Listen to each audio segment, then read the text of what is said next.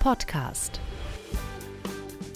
Herzlich willkommen zum Dom Radio Kopfhörer. Ich bin Jan-Hendrik Stehns und freue mich, Ihnen auch heute wieder etwas Aktuelles aus dem Themenbereich interreligiöser Dialog präsentieren zu können. Gotthold Ephraim Lessings Parabel von den drei Ringen gilt zu Recht als ein Juwel der deutschen Literatur. Und zwar nicht nur wegen ihrer sprachlichen Schönheit, sondern auch und vor allem wegen ihres glänzenden und überzeugenden Plädoyers für religiöse Toleranz und Friedfertigkeit.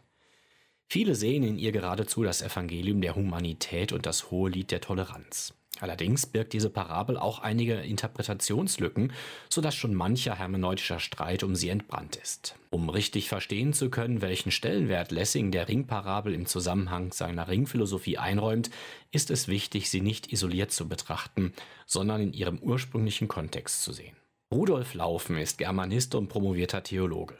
In seiner aktiven Zeit als Dozent am Institut für Lehrerfortbildung in Mülheim an der Ruhr widmete er sich insbesondere den Arbeitsgebieten Theologie und Religionspädagogik.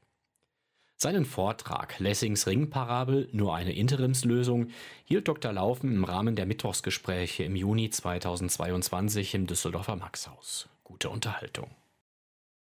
Ja, meine Damen und Herren, ich darf Sie auch meinerseits begrüßen mich bei Herrn Hensch für die freundliche Einführung bedanken.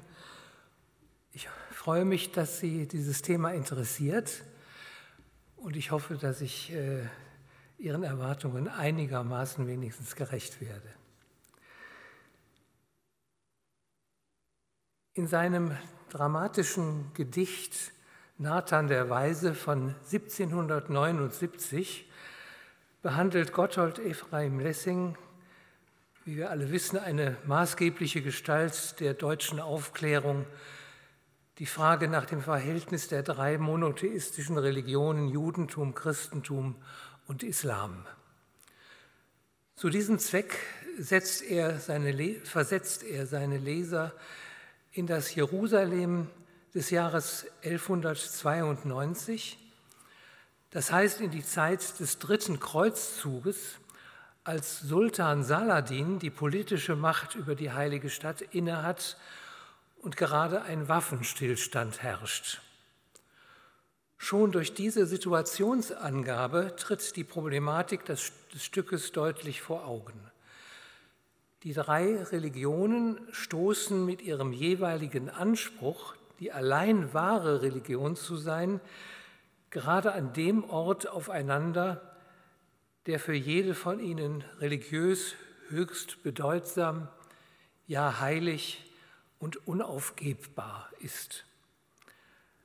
Das Faszinierende des Dramas besteht nun darin, dass Lessing in der anscheinend ausweglosen Situation konkurrierender Wahrheitsansprüche aufzuzeigen versucht, wie ein friedliches Miteinander der Religionen dennoch möglich ist. Er tut dies, indem er die Hauptfigur der Handlung, den weisen Juden Nathan, ein Gleichnis erzählen lässt, um so die vom Sultan an ihn gerichtete Frage nach der wahren Religion zu beantworten. Diese Parabel, die Lessing Nathan in den Mund legt und die übrigens in ihren Grundzügen schon Boccaccio in seinem Decamerone erzählt, ist von großer poetischer Schönheit und kann durch keine noch so präzise Inhaltsangabe ersetzt werden. Sie sei Ihnen also nachdrücklich zur Lektüre, ich denke mal zur erneuten Lektüre empfohlen. Der sachliche Inhalt ist im Wesentlichen der folgende. Ein Vater dreier Söhne besitzt von langer Hand einen kostbaren Zauberring, der die geheime Kraft hat, denjenigen vor Gott und Menschen angenehm zu machen, der ihn in dieser Zuversicht trägt. Da der Vater alle drei Söhne gleich liebt, begeht er den Fehler, insgeheim jedem von ihnen den Ring als Erbe zu versprechen. Als er den Tod nahen fühlt, geht ihm auf, in welche Schwierigkeit er sich durch seine fromme Schwachheit, so heißt es im Text selbst, durch seine fromme Schwachheit gebracht hat. Da er keinen seiner Söhne enttäuschen will, lässt er von einem Künstler zwei Imitate herstellen, ruft die Söhne einzeln zu sich und gibt jedem einen Ring, ohne selbst noch den echten Ring von den beiden unechten unterscheiden zu können. Nach dem Tod des Vaters fliegt der Betrug natürlich auf und jeder Sohn erhebt mit subjektiv gleichem Recht den Anspruch, sein Ring müsse der echte sein. Also er kann sich nicht vorstellen, dass äh, der Vater ihn betrogen habe, aber das denken eben alle drei. Wörtlich heißt es im Text dann, man untersucht, man zankt, man klagt, umsonst. Der rechte Ring war nicht erweislich. Fast so unerweislich als uns jetzt der rechte Glaube. Mit dieser ersten Pointe, dass sich die Anhänger der drei Religionen in der gleichen äh, Situation befinden wie die drei Brüder, ist das Gleichnis anders als Boccaccio, bei Boccaccio, aber noch nicht zu Ende. Vielmehr lässt Lessing die Brüder einen Richter aufsuchen, damit dieser entscheide, wer im Besitz des echten Ringes ist. Der Richter sieht sich dazu natürlich nicht in der Lage, gibt den Brüdern aber folgenden Rat. Jeder von ihnen solle seinem Vater glauben und in der festen Überzeugung leben, er sei der Besitzer des echten Zauberrings. Wörtlich heißt es im Text, wenn Sie mögen, können Sie das auf Ihrem Blatt mitlesen, Zeile 124, aber vielleicht hören Sie es zunächst einfach mal und lesen den Text dann zu Hause nochmal in aller Ruhe. Also es heißt dann, hat von euch jeder, so sagt der Richter, seinen Ring von seinem Vater so glaube jeder sicher seinen Ring, den echten. Sicher, das Wort ist wichtig in dem Zusammenhang, so glaube jeder sicher, also zuversichtlich, vertrauensvoll seinen Ring, den echten.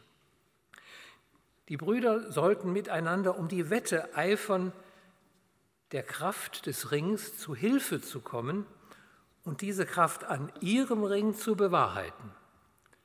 Das könne freilich nicht durch Streit und Kampf geschehen, sondern nur mit den Mitteln der Friedfertigkeit.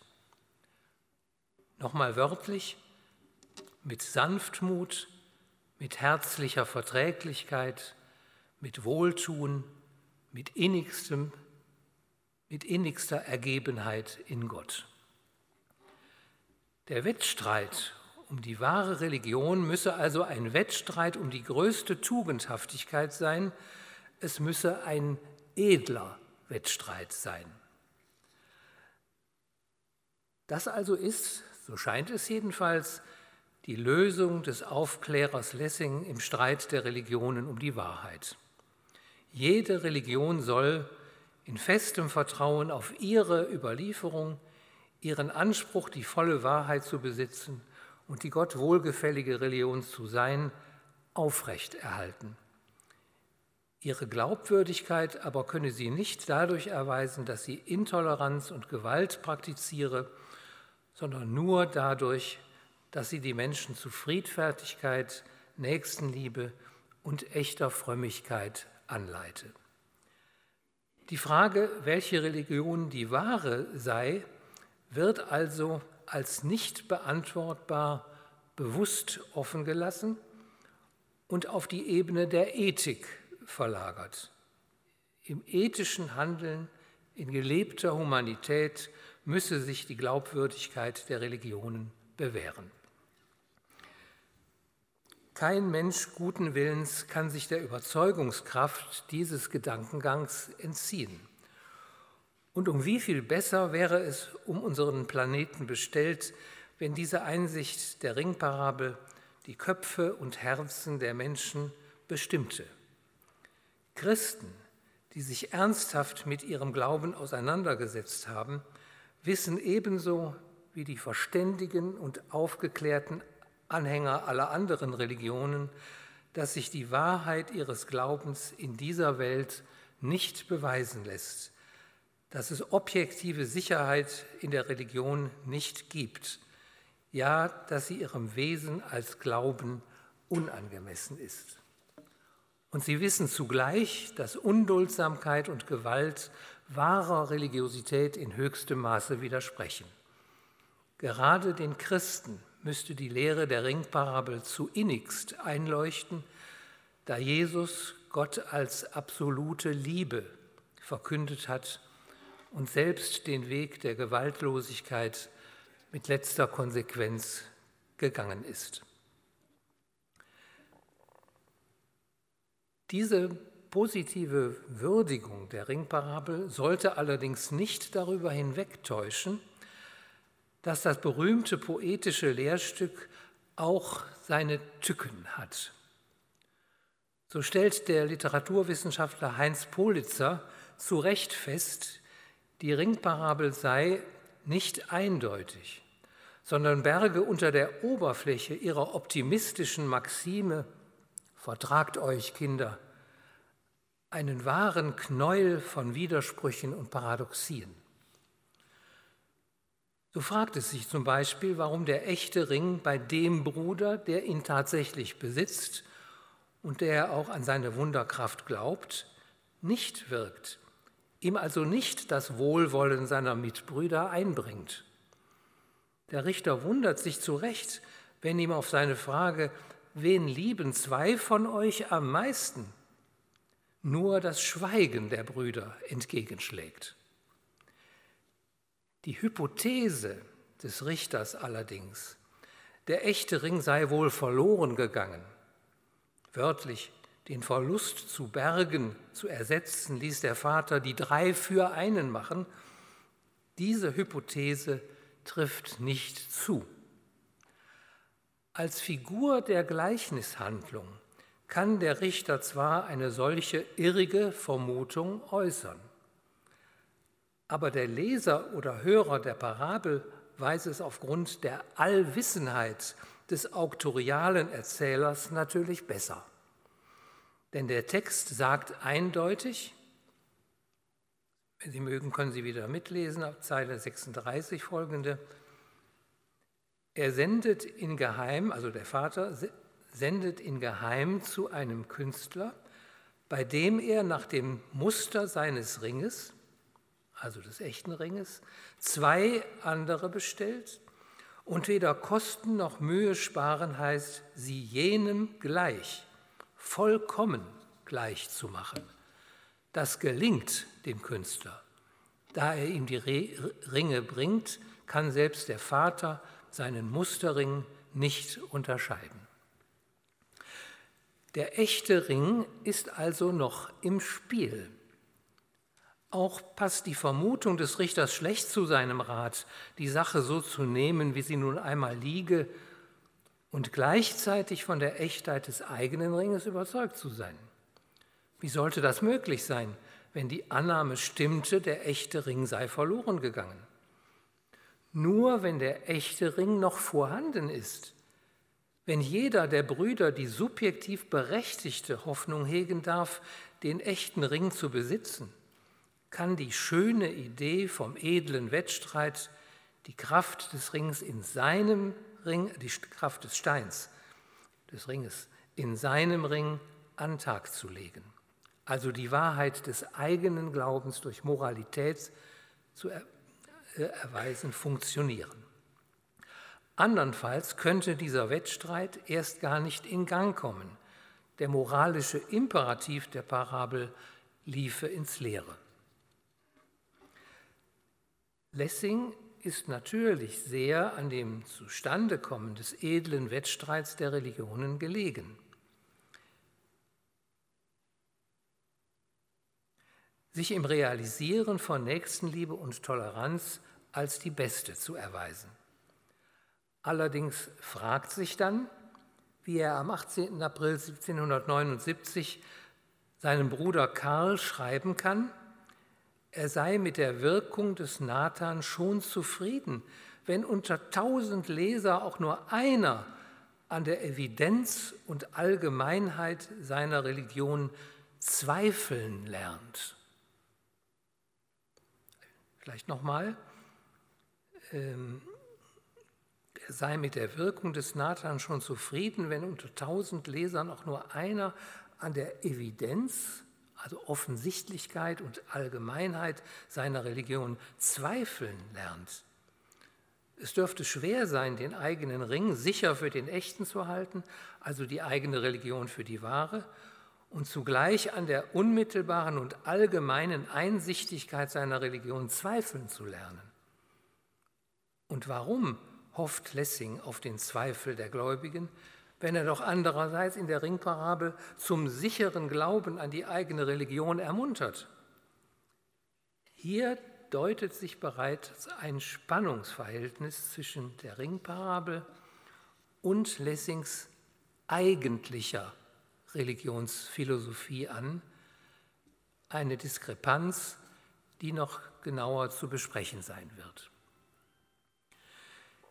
Die Lehrerzählung von den drei Ringen wird zu Recht als Parabel bezeichnet, also als eine spezielle Form der Gleichnisrede, die daran zu erkennen ist, dass sie nicht von einer allgemein anerkannten Tatsache der Natur oder des menschlichen Lebens ausgeht und die sinnvollerweise im Präsens erzählt wird, sondern von einer einmaligen von einem einmaligen, ungewöhnlichen Ereignis handelt, dessen Konstruiertheit um der Lehraussage willen offensichtlich ist und dessen Präsentation das Tempus der Vergangenheit ist. Parabeln haben allerdings eine gewisse Tendenz zur Allegorisierung. Soll heißen, sie weisen nicht nur einen Vergleichspunkt auf, ein Tertium Comparationis, wie man sagt, sondern mehrere Details der Bilderzählung haben eine vom Hörer zu entschlüsselnde Bedeutung auf der Sachebene. Auch bei der Ringparabel gibt es mehr als nur eine Analogie zwischen der bildhaften Erzählung einerseits und der durch sie intendierten Sachaussage andererseits. So entsprechen sich nicht nur die Ununterscheidbarkeit der drei Ringe bezüglich ihrer Echtheit und die Ununterscheidbarkeit der Religionen bezüglich ihres Wahrheitsgehalts, sowie der edle Wettstreit der Brüder um den echten Ring und der edle Wettstreit der Religionsanhänger um die wahre Religion, sondern, wie eben ausgeführt, auch der Rat des Richters. So glaube jeder seinen Ring den echten und der dadurch nahegelegte Rat Nathans, jeder solle die durch Geburt von seinen Vätern ererbte Religion vertrauensvoll als die wahre ansehen. Andererseits wäre es unsinnig und der Intention der Parabel zuwider, auf, aus der Tatsache, dass der echte Ring älter ist als die Imitate, auf die überlegene Wahrheit der jüdischen Religion zu schließen, weil sie älter ist als Christentum und Islam. Nicht das völlig unsinnig. Ebenso unsinnig wäre es, nach einer Entsprechung zum Betrug des sterbenden Vaters an seinen Söhnen im Bereich der Religionen zu suchen. Der Hörer oder Leser einer Parabel muss also selbst noch ausprobieren, wie weit er die durch den Text selbst gegebenen Auslegungsspielräume sinnvoll als Bildspender für seine Interpretation nutzen kann. So kann man zum Beispiel darüber diskutieren, ob mit dem vom Richter über tausend, tausend Jahre erwarteten weiseren Mann auf dem Richterstuhl das göttliche Gericht am jüngsten Tag gemeint ist. Kann man kann das so sehen oder man kann es auch verneinen, das ist aber auch nicht so wichtig. Nicht sinnvoll dagegen ist es, mit dem bekannten Tübinger Theologen und Literaturwissenschaftler Karl Josef Kuschel den Vater der Parabel mit Gott gleichzusetzen und die These zu vertreten, die Ringparabel wolle zum Ausdruck bringen, dass Gott die Ununterscheidbarkeit der Religionen, ja sogar die, Un, so, ja sogar die Gleichrangigkeit und Gleichwertigkeit ebenso wolle wie der Vater die Ununterscheidbarkeit der Ringe. Ähm, ich habe dazu auf dem zweiten Text äh, das genaue Zitat abgedruckt. Ähm, vielleicht schauen Sie mal darauf, also das Einzelblatt. Ähm, Kuschel schreibt in seinem Buch vom Streit zum Wettstreit der Religionen, und jetzt kommt das längere Zitat, Gott selber will diese Religionen so, dass sie weder durch ihn selbst noch gar durch Menschen unterschieden werden können. Und dann kommt etwas später, die, wie er das meint. Gemeint ist, dass Gott, Gott selbst, eine Rangfolge unter den verschiedenen und verschieden bleibenden Religionen aufheben wollte. Sie sind wie die Ringe ununterscheidbar in dem Sinne, dass es von Gott her keine Wahrheitshierarchie mehr zwischen ihnen gibt.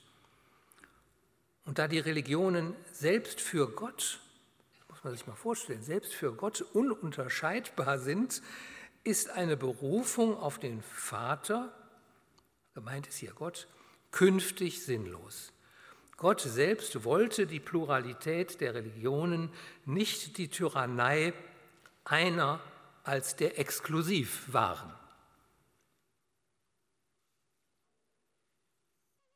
Diese Interpretation passt sehr gut in unser modernes Denken. Aber interpretatorisch äh, ist sie mit dem, was die Ringparabel sagen will, nicht vereinbar.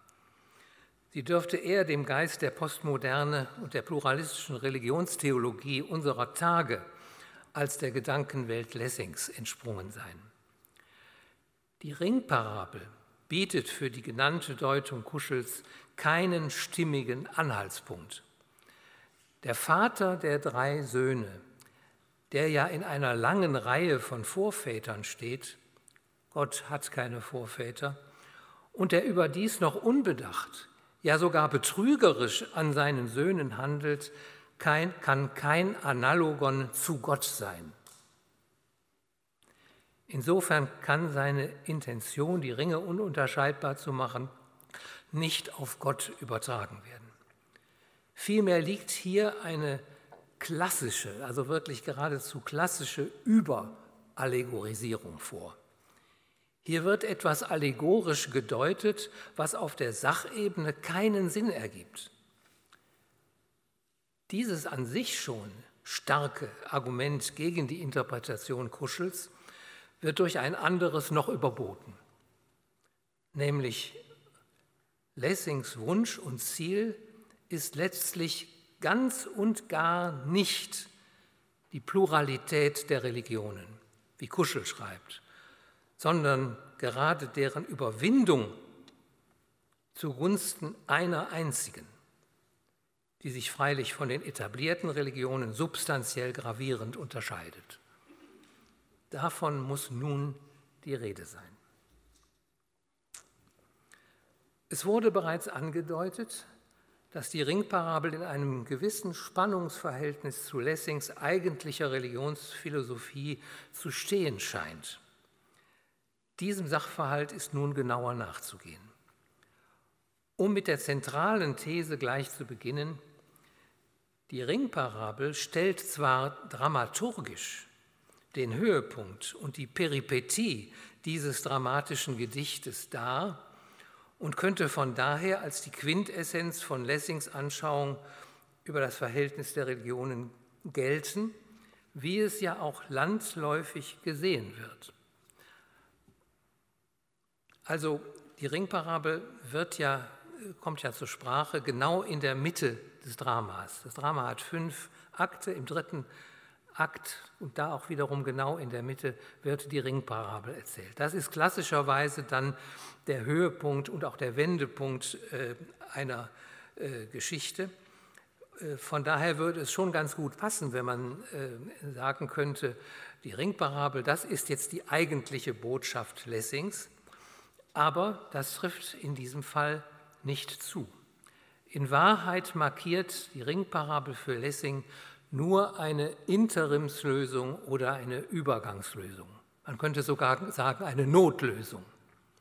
Oder wie es der Lessing-Experte Arno Schilson formuliert, sie dient, also die Ringparabel dient nur als Sprungbrett für das, was Lessing wirklich zu sagen hat.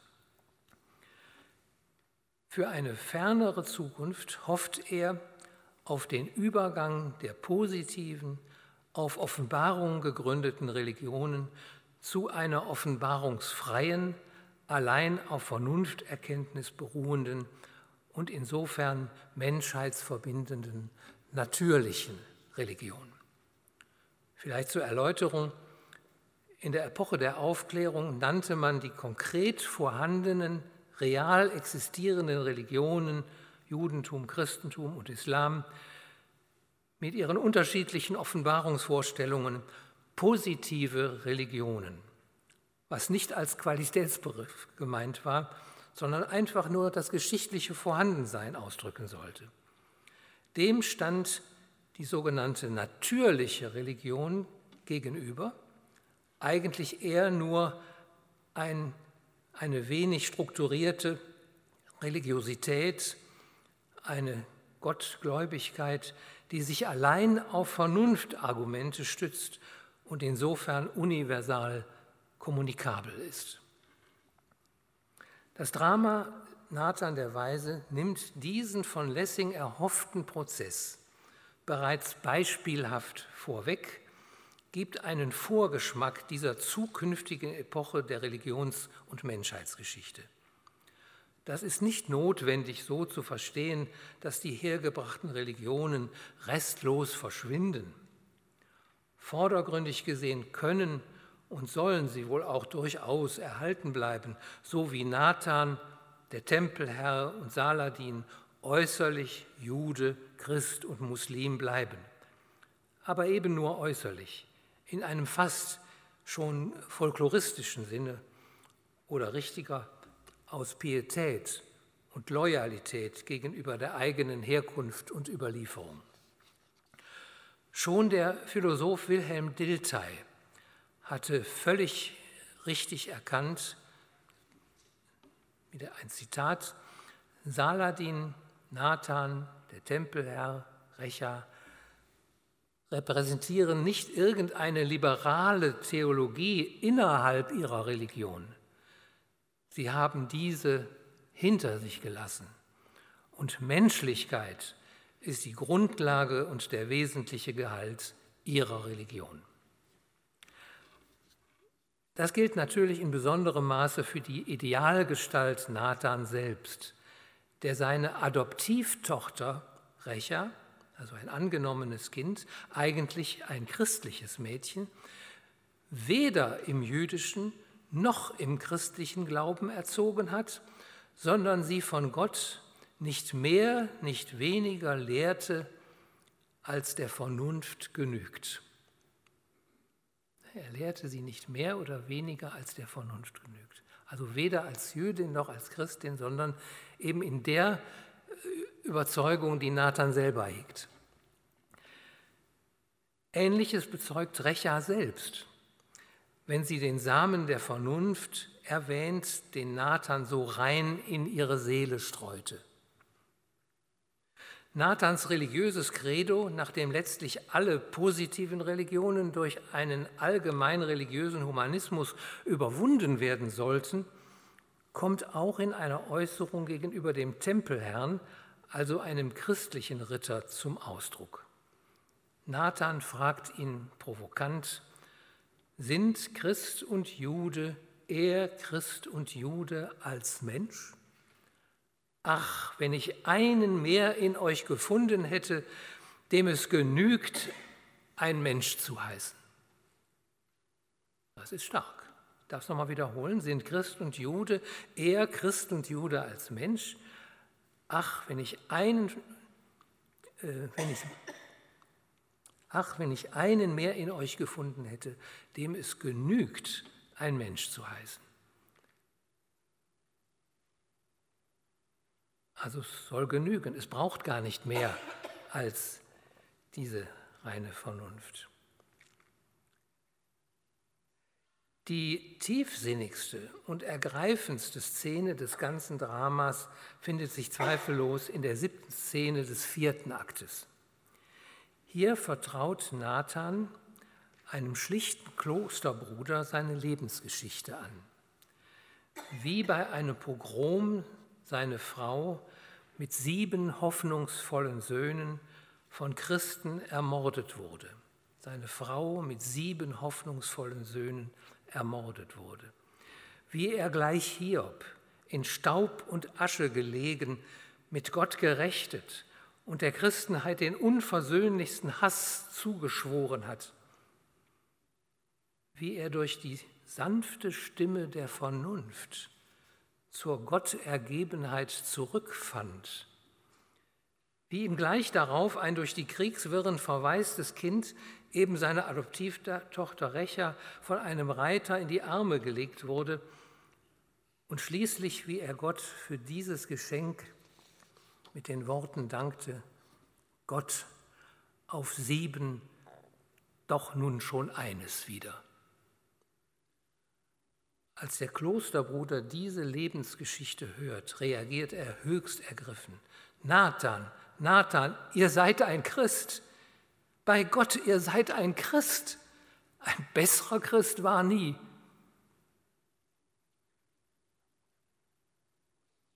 Worauf Nathan antwortet, Wohl uns, denn was mich euch zum Christen macht, das macht euch mir zum Juden. Ich darf nochmal wiederholen, das ist eine, eine ganz entscheidende und zugleich auch unglaublich ja, anrührende Stelle, diese reziproke Formulierung. Wohl uns, denn was mich euch zum Christen macht, das macht euch mir zum Juden. Was ist es, das den Juden Nathan, der doch weder getauft ist noch ein christliches Bekenntnis abgelegt hat, für den Klosterbruder zum Christen macht und umgekehrt den Klosterbruder, der seinen bisherigen Glauben nicht abschwören und sich nicht beschneiden lassen will, für Nathan zum Juden? Es ist die humane Gesinnung und Tat, die beide jenseits ihrer positiven Religionszugehörigkeit in einer Religion der Menschlichkeit vereinigt.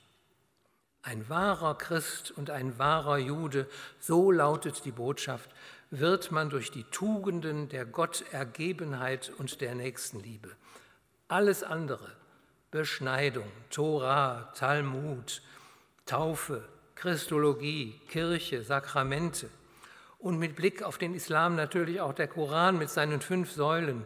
Also das, was die positiven Religionen selbst als ihr Proprium und Spezifikum bekennen, ist letztlich unwesentlich und eher dazu angetan, die Menschen zu entzweien. Das Verbindende an den Religionen ist das Humane und Fromme, wie es die Vernunft leicht einsieht, auch ohne Offenbarung und Überlieferung der Väter.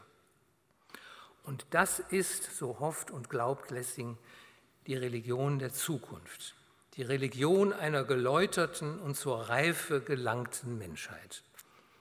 Weit über die Ringparabel hinausgehend ist dies die eigentliche Botschaft des Nathan und die große Hoffnung des Aufklärers Lessing. Man wird sogar sagen müssen, die Ringparabel und Lessings wahre und eigentliche Vision von der Zukunft der Religionen sind in einem entscheidenden Punkt inkompatibel. Denn wie vorhin deutlich herausgestellt wurde, ist in der Parabel der echte Ring noch im Spiel. Zum einen, weil der Erzähler uns dies mit, seinem, mit seiner absoluten Autorität ebenso vermittelt hat zum anderen, weil der edle Wettstreit ohne diese Voraussetzung nicht zustande kommen kann. Die Ringparabel sagt also, dass eine der drei monotheistischen Religionen die wahre ist, während für Lessing alle positiven Religionen durch menschliche Verfremdungen, Zutaten verderbt, depraviert sind und einer natürlichen Religiosität weichen sollten. Was Lessing bzw. Nathan, Entschuldigung, das Lessing bzw. Nathan sich nicht in jeder Hinsicht mit der Ringparabel in Einklang sieht, sondern zu ihr in einer gewissen Distanz steht, kann man auch an seiner unmittelbar vor dem entscheidenden Gespräch mit dem Sultan zu sich selbst, also innerlich nur gesprochenen Aussage erkennen, nicht die Kinder bloß speist man mit Märchen ab. Nathan speist Saladin in gewissem Sinne durch die Ringparabel mit einem Märchen ab. Es geht ihm und mit ihm Lessing nicht darum, eine Religion als die wahre zu erweisen, sondern darum, alle positiven Religionen hinter sich zu lassen. Die im Drama dargestellte Vision Lessing, Lessings deckt sich mit einigen seiner theoretischen Schriften, insbesondere mit seiner Abhandlung Die Erziehung des Menschengeschlechtes von 1780. Also unmittelbar nach dem Nathan hat er diese Schrift verfasst. Darin legt er dar, dass die positiven Religionen, wie ich es ja schon gesagt habe, nur ein Zwischen- und Übergangsstadium in der geistigen Entwicklung der Menschheit darstellt. Die göttliche Vorsehung habe in ihrer weisen Pädagogik die Menschheit zunächst in ihrem Kindes- und Knabenalter die Elementarbücher des Alten und Neuen Testamentes durchlaufen lassen. Sie, die göttliche Vorsehung, werde aber das Menschengeschlecht irgendwann zu so reifem Vernunftgebrauch führen, dass es völlige Einsicht in das Wesen der Sittlichkeit gewinne und das Gute nicht tue, weil sonst göttliche Strafen drohen, sondern einfach deshalb, weil es das Gute ist.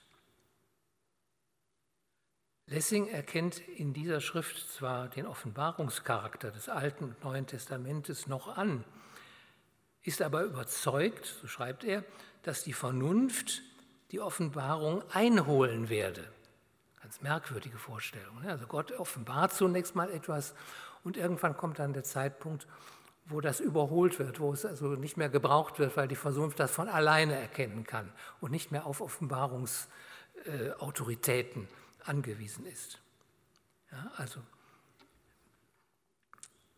ich darf den Satz nochmal wiederholen. Lessing erkennt in dieser Schrift zwar die, den Offenbarungscharakter des Alten und Neuen Testamentes noch an, ist aber überzeugt, dass die Offenbarung, dass die Vernunft die Offenbarung einholen werde, dass also die erhoffte Zeit eines neuen Evangeliums, neuen ewigen Evangeliums, die Vernunft auf natürlichem Wege zu den Erkenntnissen gelangen lasse, die sich die Menschheit in den früheren Epochen ihrer Geschichte durch übernatürliche Offenbarungen, jede Religion durch die ihre, von Gott schenken lassen musste. Die zu vollem Vernunftgebrauch gelangte Menschheit werde nicht mehr in verschiedene positive Religionen zerfallen, sondern auf der Grundlage von Nächstenliebe, Toleranz und Ergebenheit in Gott sich wie von selbst zu einer offenbarungsfreien, vernunftgeleiteten und universal kommunikablen natürlichen Religiosität vereinen. Sehr bedeutsam und erhellend ist ein kleines, aber inhaltsschweres Sätzchen aus einem Vorwort Lessings zum Nathan. Das ist nur ein Satz, äh, den ich da herausgreifen muss es lautet, er lautet, Nathans Gesinnung gegen alle positive Religion ist von jeher die meinige gewesen. Einmal.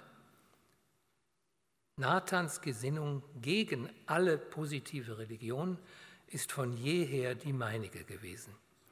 Wir haben hier also eine klare Aussage von Lessing selbst, wie er Nathans Gesinnung im Drama verstanden wissen will. Lessing hat dieses Vorwort, das er in einem Brief an seinen Bruder Karl als ziemlich stark bezeichnete, nie veröffentlicht. Es wurde in seinem Nachlass gefunden und es spricht für sich.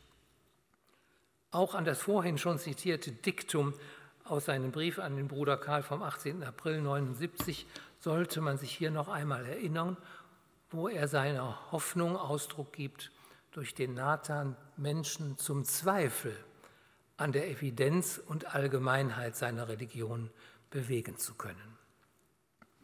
Das Fazit, Lessings Einsicht in den Wahrheitsgehalt der Religionen ist weniger harmlos, als die Ringparabel zu erkennen gibt und als allgemein angenommen wird.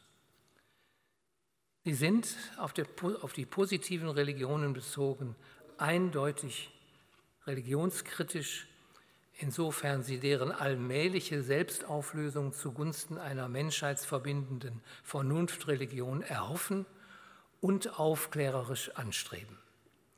Dies ungeachtet der nicht zu unterschlagenden Tatsache, dass Lessing gerade in seinen letzten Lebensjahren, in denen er ja dieses Drama schrieb, angesichts des Verlustes seines nur einen Tag alt gewordenen Söhnchens und seiner nur wenige Tage, Tage später verstorbenen Ehefrau Eva von tiefer und ernster Religiosität geprägt war, in deren Mittelpunkt die Haltung der Gottergebenheit des Sich-Ergebens in den unergründlichen Ratschluss Gottes stand. Sie haben ja schon gemerkt, dass diese Formulierung von der Ergebenheit in Gott häufiger vorkommt, nicht zuletzt ja auch in der Ringparabel selbst. Das ist für ihn wirklich so das A und O seiner Religiosität. Der Begriff kommt an gewichtiger Stelle dreimal vor und wie gesagt einmal in der Ringparabel. Diese, die Ringparabel freilich, ist die Summe von Lessings Religionsphilosophie nicht. Er gibt sie aus seiner Sicht einen Rat für eine friedlich tolerante Koexistenz, für einen Modus vivendi der positiven Religionen, solange sie noch existieren. Interimslösung, solange sie noch existieren. Lessing ist eben der Hoffnung und Überzeugung, dass sie nicht allzu lange mehr existieren. Also dieser Vortrag soll nicht zu Ende gehen ohne eine Antwort des christlichen Glaubens auf Lessings Herausforderungen. Es ist natürlich Lessings gutes Recht, die Dinge so zu sehen, wie er sie sieht.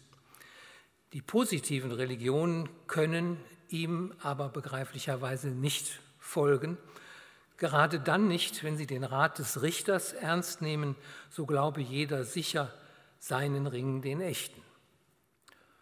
Um es für den christlichen Glauben zu sagen, die Überzeugung, dass sich der verborgene, in unzugänglichem Licht wohnende Gott in seinem menschgewordenen Wort den Menschen auf menschliche Weise selbst mitteilt und rückhaltlos erschlossen hat, Johannes 1.18, stellt die Mitte und das Alleinstellungsmerkmal dieses Glaubens dar und ist nicht reduzierbar, ohne das Christentum in seinem Kern zu zerstören. Daraus ergibt sich ein Wahrheitsanspruch, der zwar das, was in den anderen Religionen wahr und heilig ist, hochachtet, so sagt es das Zweite Vatikanische Konzil, der aber seinen Maßstab für Wahrheit und Heiligkeit letztlich allein im christlichen Glauben findet. Bei den anderen Religionen verhält es sich legitimerweise ebenso. Die, noch einmal ein Loblied auf die Ringparabel. Die Lehre der Ringparabel ist höchst beherzigenswert, nicht nur, weil sie für Toleranz und Gewaltlosigkeit plädiert, das natürlich sowieso, sondern auch, weil sie trotz der Einsicht in die Unbeweisbarkeit der Wahrheit der eigenen Religion, deren auf dem Zeugnis der Glaubensvorfahren beruhenden Wahrheitsanspruch billigt. Der Gedanke des edlen Wettstreits der Religionen auf dem Feld der moralischen Bewährung ist höchst produktiv, Nicht, weil sich so irgendwann einmal tatsächlich eine Religion als die wahre erwiese, sondern weil im Gegenteil die Frage nach der wahren Religion so permanent offen gehalten wird, insofern auf moralisches Versagen einer Religion, die Möglichkeit der Einsicht und Umkehr, der ethischen Läuterung und Höherentwicklung gegeben ist und auf diese Weise die Motivation für den edlen Wettstreit nicht erlahmt. Dass sich Orthodoxie durch Orthopraxie erweisen und bewähren muss, ist ein Gedanke, den Christen unter anderem von der Bergpredigt her vertraut sein sollte, wo es ja zum Beispiel heißt, an ihren Früchten sollt ihr sie erkennen oder nicht jeder, der zu mir sagt, Herr, Herr, und dadurch seine christologische Rechtgläubigkeit zum Ausdruck bringt, wird in das Himmelreich kommen, sondern nur, wer den Willen meines Vaters im Himmel erfüllt. Trotz dieser Übereinstimmungen mit der christlichen Sichtweise ist die Ringparabel aber auch kritisch zu befragen. Zunächst noch zwei Klarstellungen. Erstens, man darf bei dem Gedanken des Wettstreits, wenn es ein edler Wettstreit sein soll, den Akzent nicht zu sehr auf Konkurrenz und Überbietung legen, so als gelte es möglichst täglich einen neuen Sieg über die anderen Religionen davonzutragen, was der positiven Idee mindestens einen unguten Beigeschmack gäbe. Den anderen im Guten übertrumpfen zu wollen oder sich gar über die, das Fehlverhalten anderer Religionen zu freuen, hat etwas in sich Widersprüchliches. Eher geht es bei der recht verstandenen Ringparabel um eine Grundentscheidung zu gutem ethischen Handeln, die auch das Bestreben der Mitbewerber würdigt. Wichtiger ist noch die zweite Klarstellung. Der Wahrheitsanspruch des Christentums darf nicht als exklusiver Heilsanspruch missverstanden werden. Das hat das Zweite Vatikanische Konzil für den christlichen Glauben in großer Eindeutigkeit herausgestellt, was durchaus als eine Zeitenwende der Kirchengeschichte zu begreifen ist. Das Extra Ecclesiam nulla salus, außerhalb der Kirche gibt es kein Heil, ist damit passé. Zur Erinnerung. Das Konzil schreibt in Lumen Gentium Nummer 16, wer nämlich das Evangelium Christi und seiner Kirche ohne Schuld nicht kennt, Gott aber aus ehrlichem Herzen sucht, seinen im Anruf des Gewissens erkannten Willen unter dem Einfluss der Gnade in der Tat zu erfüllen trachtet, kann das ewige Heil erlangen. Ausdrücklich werden auch die Atheisten in den universalen Heilswillen Gottes einbezogen. Die abschließend zu stellende eigentliche kritische Frage an die Ringparabel ist die folgende. Sie suggeriert ja die Vorstellung, dass die Religionen ebenso gleich und ununterscheidbar seien wie die Ringe. Und kann man Ringe sicher so gleichgestalten, dass sie wirklich ununterscheidbar sind. Aber lässt sich dieser Sachverhalt wirklich auch auf die Religionen übertragen? Nathan bzw. Lessing baut diesem Einwand vor indem er in dem entscheidenden Gespräch mit Saladin große Unterschiede zwischen den Religionen einräumt. Zugleich aber argumentiert er, die für alle drei monotheistischen Religionen entscheidende Grundlage sei ihre auf Geschichte beruhende und im Vertrauen auf die Glaubensvorfahren anzunehmende Überlieferung. Gerade um dieses Umstandes willen seien alle Religionen in demselben Begründungsnotstand, wenn es denn um vernunftnotwendige, unmittelbar einsichtige Begründungen handeln muss. Zu fragen wäre aber, gibt es nicht doch religionsübergreifende Kriterien für den Wahrheitsgehalt einer Religion? Sind wirklich alle Religionen, und hier wäre nicht nur an die drei monotheistischen Bekenntnisse zu denken, sondern ebenso an die asiatischen Religionen, die ausgestorbenen antiken Religionen oder die unterschiedlichen Naturreligionen. Sind alle diese Religionen ganz gleich und ununterscheidbar in ihrer religiösen und spirituellen Reife, in ihrem humanen Potenzial, im Niveau ihres Ethos? Nicht, dass auf dem Wege dieser Fragestellung ein Konsens über die wahre Religion zu erzielen wäre.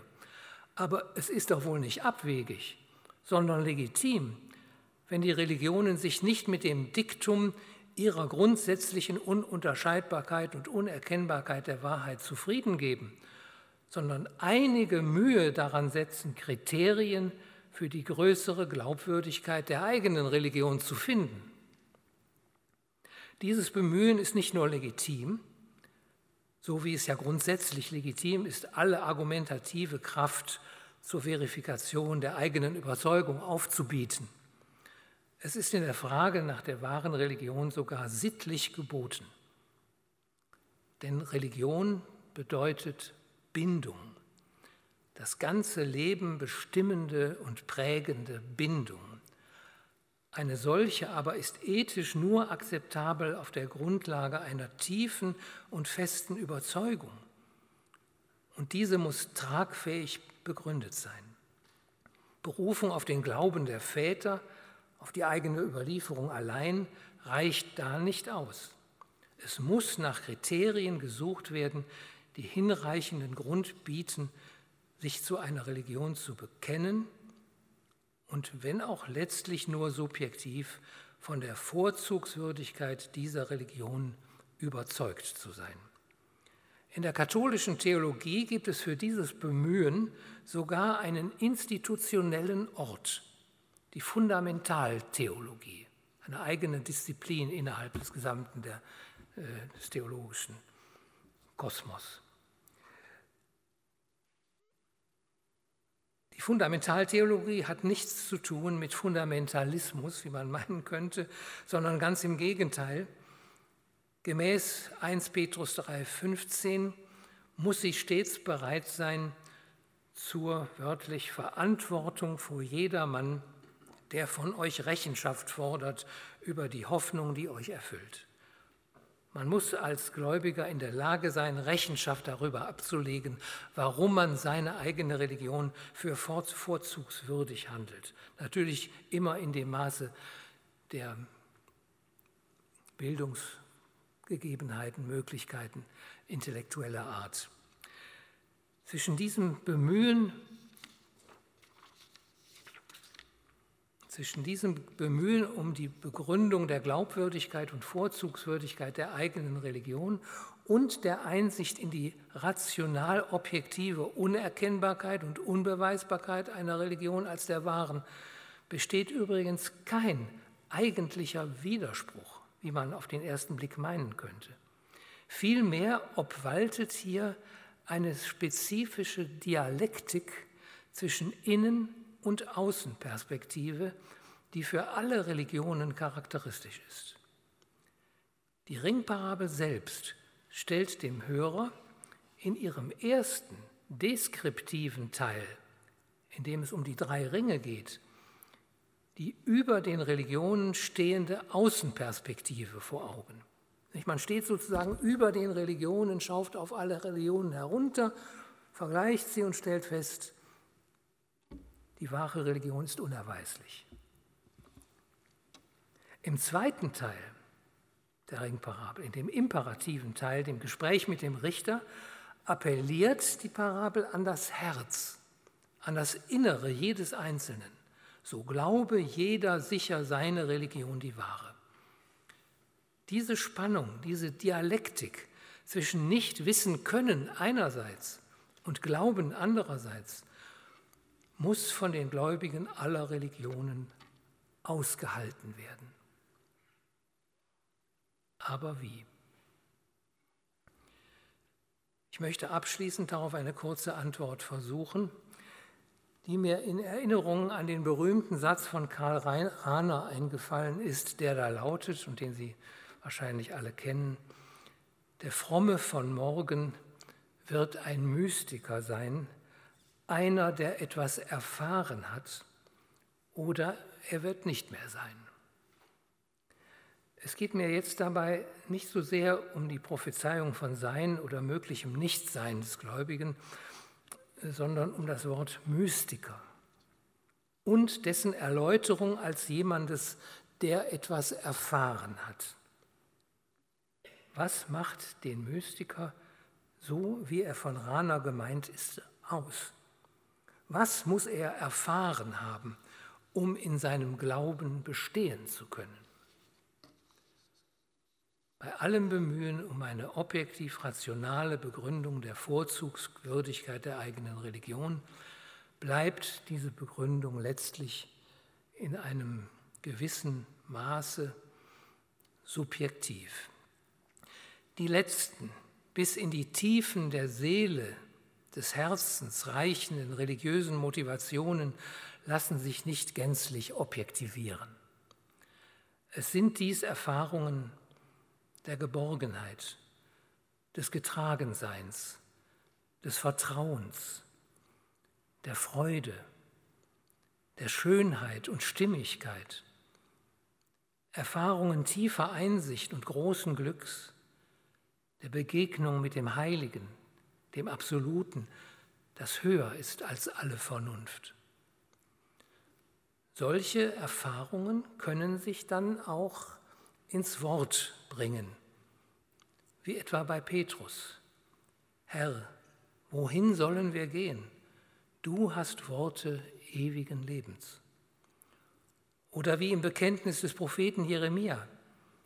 Du hast mich betört, o Herr, und ich ließ mich betören. Oder wie bei Pascal, dem großen Naturwissenschaftler, das Herz hat seine Gründe, die die, Vernunft nicht kennt. Selig die Menschen, auch in den anderen Religionen, die solche Erfahrungen gemacht haben und machen. Ich danke Ihnen für Ihre Geduld.